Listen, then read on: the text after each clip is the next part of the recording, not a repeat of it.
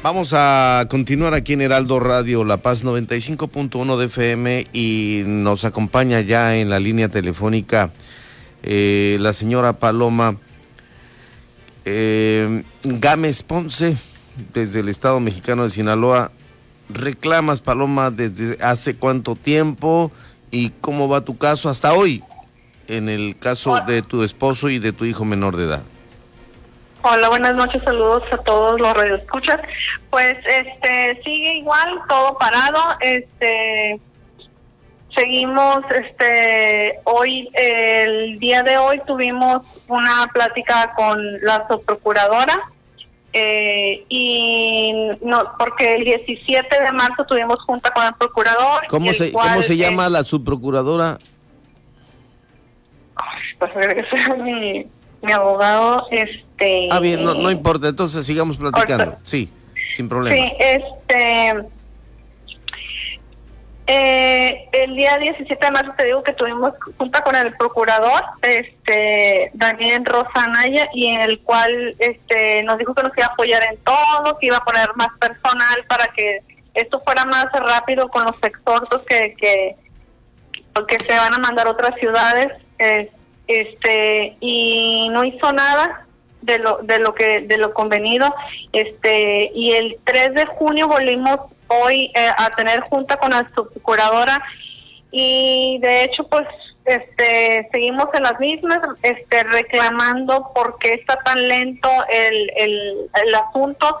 Y ya ves que también te había comentado que habíamos presentado una queja ante derechos humanos este el 11 de enero del 2021 y este el 14 de enero del 2021 nos piden acuse original de la denuncia y diversos escritos se los entregamos este mis abogados y es hora que que no no no no hace nada de derechos humanos o sea no no están apoyando a mi hijo este no se ha presentado el inculpado eh, todo sigue igual o peor.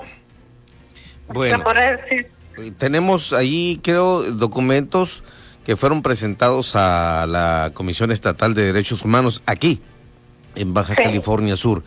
Eh, comentas que el procurador Daniel de la Rosa Naya prometió el 17 de marzo a que esto tuviera mayor agilidad con mayor personal. No cumplió. No. ¿Cuál es tu llamado, Paloma, a lo que eh, el auditorio debe de saber y entender que pues perdiste prácticamente a tu esposo en este trance y que tu hijo pues prácticamente quedó marcado luego de un incendio donde él se vio envuelto. Sí. Ah, eh, te, te, digo, la licenciada se llama Claudia Andrea Martínez Sánchez, fue la persona con la que tuvimos hoy juntas, mis abogados y yo. Sí en la cual se puso mucho, mm, a, disposición de que ahora sí iban a hacer las cosas más rápido, porque ya dentro de 15 días cumplimos los tres años. Tres años que, que falleció mi esposo y del accidente. que mi hijo, ajá, y que mi hijo sufrió este, lesiones gravísimas que lo dejaron con una discapacidad y este y marcado y y ahorita yo ya le dije ahorita a las personas que con las que hablé, al MP, este, al MP Filiberto y, a la subprocuradora que pues ¿qué, qué está pasando porque a mí ya se me acabaron los ahorros con los cuales y ya saqué a mi hijo de, de, terapia ya no está tomando terapia porque eh, sigue la persona sin ser citada, sin ser molestada.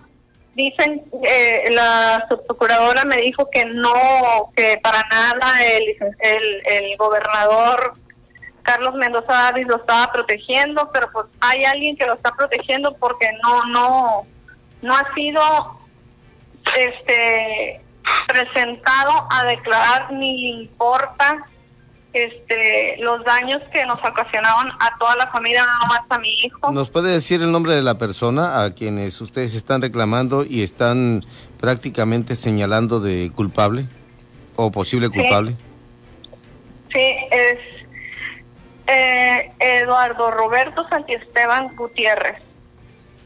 es abogado ahí en, en, La Paz, tiene su despacho y aquí en Culiacán también. Y de hecho tiene un puesto en la política aquí, aquí en Sinaloa, siendo que tiene una investigación abierta, tiene una carpeta de investigación abierta penal por el homicidio de mi esposo y por las lesiones graves de mi hijo. Entonces, yo ya estoy desesperada y ya no sé y les, les pregunté a la subprocuradora qué más qué más puedo hacer yo si todo lo que legalmente se debe hacer ya lo hice presenté documentos ya fui a la paz ratifiqué o sea eh, están los abogados eh, dando vueltas y vueltas aquí los exhortos que, que me quedaban aquí en Culiacán yo también les estoy dando vueltas y, y es desde, desde enero llegaron los exhortos aquí y es hora que no se remitan a la paz. Entonces, ¿cómo es posible que si tienen un, tiempo para, para hacer su trabajo, se les quede traspapelado tanto esto? Yo sé que todos tenemos mucho trabajo, pero, pero estamos hablando de un menor con unas lesiones graves y, y la vida de mi esposo. Y no les importó en ese momento y les sigue sin importar. Y a mí lo que me preocupa es que ya el señor gobernador David ya se va y está dejando ahí, va a dejar su asiento vacío para el que regrese, este, se encuentre con mi problema y a ver qué pasa, pero no, esto sucedió bajo su gobierno, señor, y bajo su gobierno me tiene que responder y aclarar y que sea justicia entre ah, para mi hijo y para mi marido. ¿Me repite el nombre de la persona, eh, Roberto Santiesteban? ¿Cuál es el nombre completo de él? Eduardo Roberto Santiesteban Gutiérrez. ok. El señor Eduardo Roberto Santiesteban, eh, ¿cree usted que está siendo protegido por autoridades tanto de Sinaloa como de Baja California Sur? así es. ¿Por qué? Por, la, por todo este retraso que hay, la, la, el tortuguismo en la Procuración de Justicia y demás. Sí, porque no se, no se ha trabajado ni en el lado de La Paz, ni en los exhortos que están aquí en Culiacán. Por más que yo he ido con el Ministerio Público y he pedido, eh, él dio un domicilio donde ya no se encuentra, ni quiere ser encontrado porque también dio un domicilio en La Paz en el cual fue y, a, a, a, este para darle un citatorio y no lo quisieron recibir.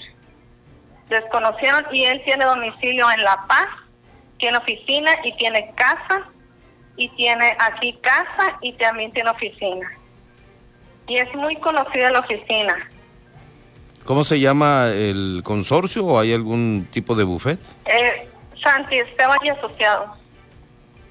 Aquí en La Paz. Sí, aquí en La Paz y, en, y aquí en Culiacán. ok. Bueno, esto que estás comentando, eh, Paloma, viene, eh, eh, me llamaste en, la mañana, hablamos a mediodía, el tema de que ahora hay una reacción de esta persona, de Roberto Santi Esteban, en el sentido de que ahora porque tú estás exigiendo justicia, él te acusa de difamación. Sí. Él te está demandando. Él, me demandó, sí. Ya mis abogados ya están en eso, están trabajando. Hoy recibí la notificación, visitatoria y todo. Este, eh, ya esa risa me dio porque ya que qué puedo pensar ya este no puede ser que yo tenga más de dos años luchando eh, que presenté la demanda la, este por por la, el fallecimiento de mi esposo y por mi hijo. Y las autoridades no han hecho nada y él se molesta que yo diga las verdades y él si me demanda y si dan conmigo inmediatamente.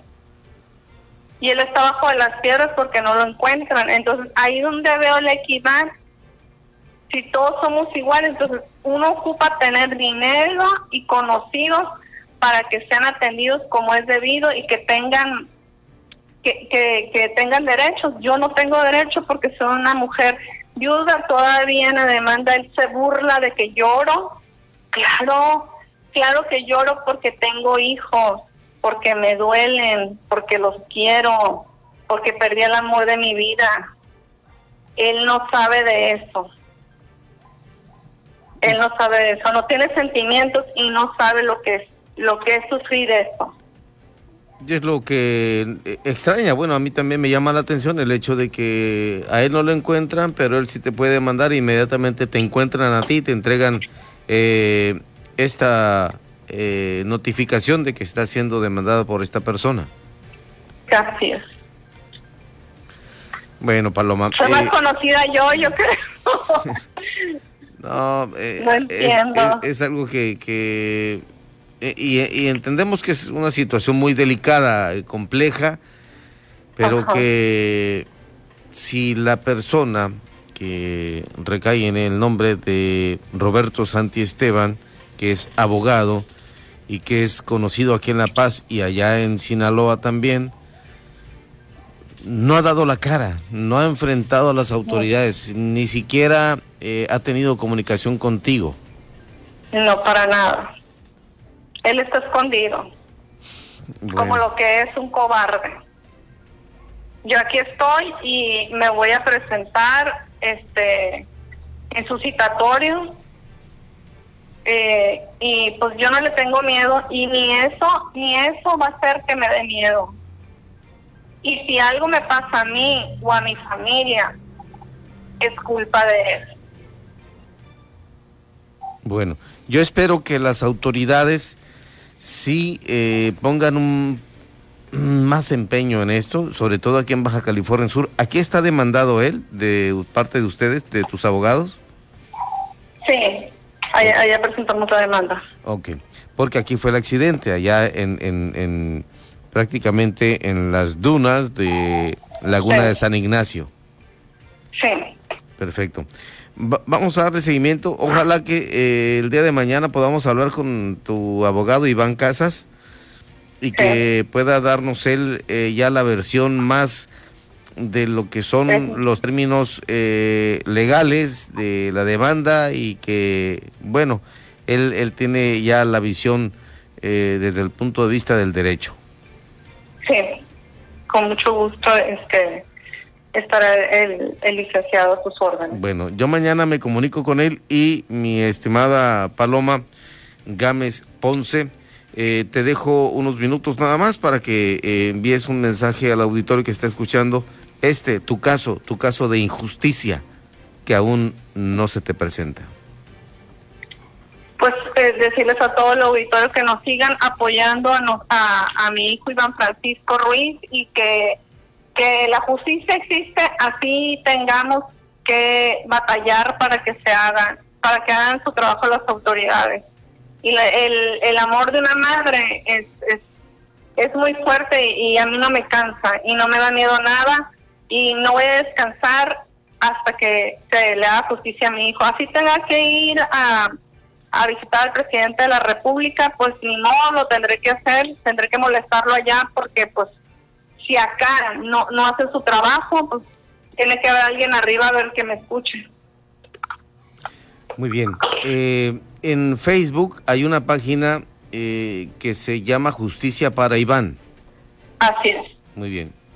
Y así también están, pues, eh, eh, los señalamientos que se hace por parte de Paloma Gámez Ponce, aquí también los manifiesta. Ah. Algunos videos y fotografías que pudieran ser impublicables, pero ella tiene eh, esa eh, intención de que conozcan cuál es su situación, la de su hijo, para que la gente... Fíjate que esa página este, fue creada por, por personas que me, que me quieren ayudar y que comparten y suben cosas y suben y suben historias de Iván, lo que ven que publica las entrevistas y todo. Pero fíjate, fueron otras personas las que lo hicieron. Yo no yo no me atreví a hacer cosas, yo me daba miedo este exponer la vida de mi hijo. Pero bendito Dios, ah, gracias a esas personas que abrieron el Facebook, este ya los noticieros y los periodistas empezaron a dar cuenta y le empezaron a abrir este un cachito de su tiempo para que conocieran la historia de mi hijo y supiera lo que está pasando. Así que agradezco a todas las personas y muchas de las paz este, me escriben eh, gracias a todos los de Baja California que están ahí en, en, en el Facebook siguiéndonos. Gracias por todo. Perfecto, no al contrario, gracias por comunicarte y estaremos al pendiente llevando eh, pues esto que tú nos estás diciendo, llevándolo a cabo a través de nuestras redes sociales y por supuesto lo que podamos emitir aquí a través de Heraldo Radio.